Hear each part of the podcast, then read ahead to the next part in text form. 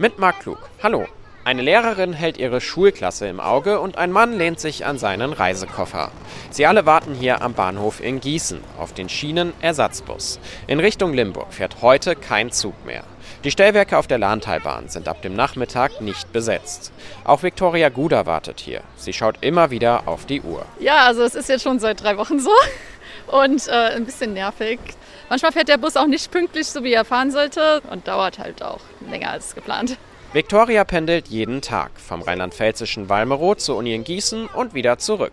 Das dauert mindestens eine Stunde länger als sonst. Es ist besser, als wenn der Bus gar nicht fahren würde. Wir hatten auch schon Situationen auf dieser Strecke, wo die es einfach nicht geschafft haben, Ersatzverkehr einzurichten in mehreren Stunden, sondern sitzt man in Gießen fest. Eine Bahnsprecherin hat mir gesagt, es gibt Krankheitsfälle, dann noch den Fachkräftemangel und Bauarbeiten soll es auch bald geben. Dadurch könne nur eine Schicht in den Stellwerken besetzt werden. Der RB 45 etwa, der fährt bis auf weiteres nur morgens und vormittags von und nach Limburg. Einige Fahrgäste haben sich daran gewöhnt. Daniel Lupp aus Löhnberg zum Beispiel. Der Grund ist ja, dass irgendwas gemacht wird. So. Und das, was gemacht wird, ist ja schon mal ein Fortschritt. Ich persönlich, ich habe genügend Dinge, mit denen ich mich beschäftigen kann. Wäre natürlich schön, wenn es schneller gehen würde, aber ich habe Verständnis. Trotzdem, dieser Einschichtbetrieb, der soll mindestens bis März so bleiben.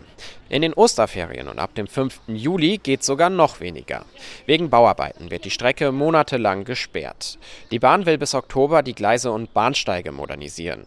Danach sollen die Stellwerke auf der Lahntalbahn endlich auch ferngesteuert werden können. Für die Wartenden ist das jetzt aber nur ein schwacher Trost. Es kämpfen alle dafür, dass wir mehr sparen und weniger mit dem Auto fahren, aber das wird so nichts.